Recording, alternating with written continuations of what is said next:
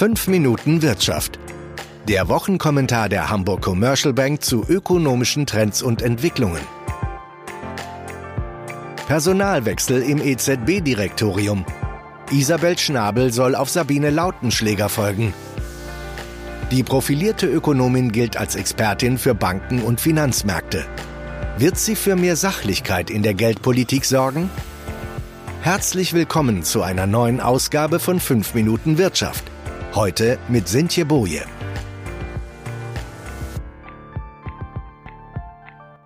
In das Direktorium der Europäischen Zentralbank kommt Bewegung.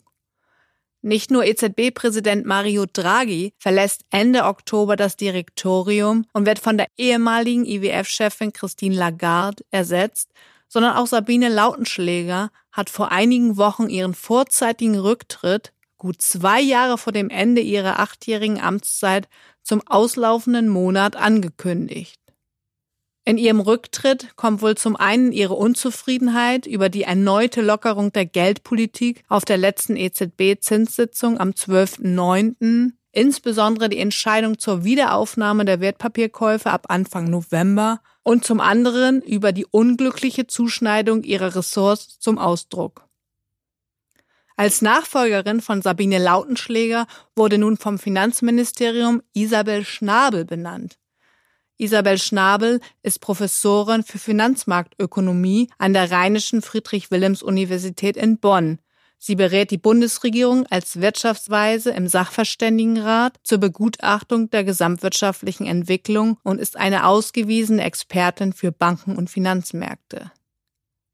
Die Nominierung der profilierten Ökonomen ist als Bereicherung des EZB-Direktoriums zu sehen vor allem vor dem Hintergrund, dass Christine Lagarde von Haus aus Juristin ist.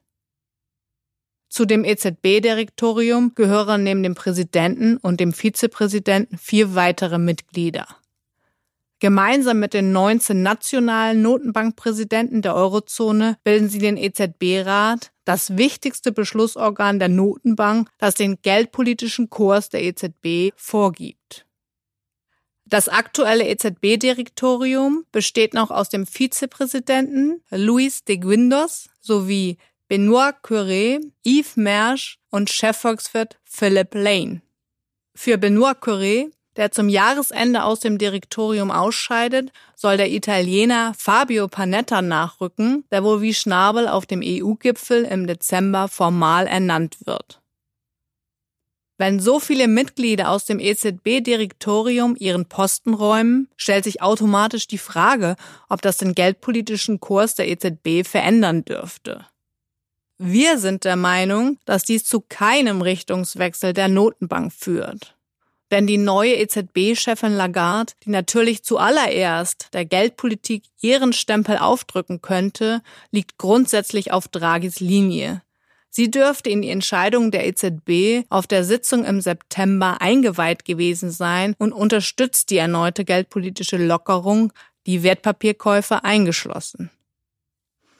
Isabel Schnabel ist darüber hinaus keine grundsätzliche Gegnerin der aktuellen Geldpolitik, wie beispielsweise Bundesbankpräsident Jens Weidmann oder Sabine Lautenschläger. Zwar hat sie den geldpolitischen Kurs der Notenbank auch mehrfach bemängelt, doch auf sachliche Art und Weise. Sie kritisiert, dass in Deutschland die EZB als Prügelknabe herhalten muss. Laut Schnabel wird in Deutschland die EZB, einer der wichtigsten europäischen Institutionen, ständig zum Sündenbock gemacht. Und weiter, Politiker, Journalisten und Banker würden das Narrativ verstärken, die EZB stehle den deutschen Sparern ihr Geld. Das ist gefährlich. So etwas rächt sich laut Schnabel irgendwann. Zum Beispiel im Vereinigten Königreich, wo die EU jahrelang zum Buhmann gemacht wurde.